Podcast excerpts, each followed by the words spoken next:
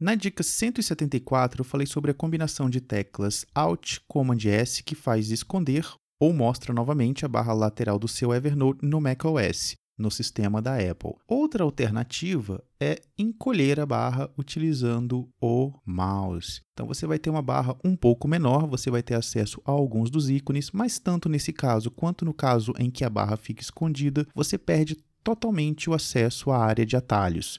Uma das coisas que eu gosto muito de colocar na área de atalhos são etiquetas. Isso facilita demais a navegação. Mas encolhido dessa forma, você não terá acesso à área de atalhos e, consequentemente, não terá acesso às suas etiquetas de forma rápida. A única forma de encontrar as etiquetas é clicando no ícone de etiquetas. Portanto, se você for utilizar o Evernote dessa forma ou com a barra escondida, é interessante conhecer aí alguns atalhos de teclado que vão te ajudar bastante. O primeiro deles é o Command J, ele vai mostrar a relação de cadernos que você tem. Além do Command J, você pode simplesmente clicar em todas as notas e você vai ver a relação. Basta começar a escrever o nome do caderno e a relação de cadernos começa a ser filtrada e fica fácil você entrar no caderno desejado. Para as etiquetas, você vai utilizar o Shift Command J. O problema é que ele mostra apenas as etiquetas que estão naquele caderno. E é claro, você pode também clicar no ícone de etiquetas para ver as etiquetas. Novamente, você vai ver apenas as etiquetas que estão naquele caderno. Para ver todas as etiquetas, você pode clicar no menu lateral de etiquetas, mas se você tiver com a barra escondida, a única forma de fazer isso é indo a todas as notas.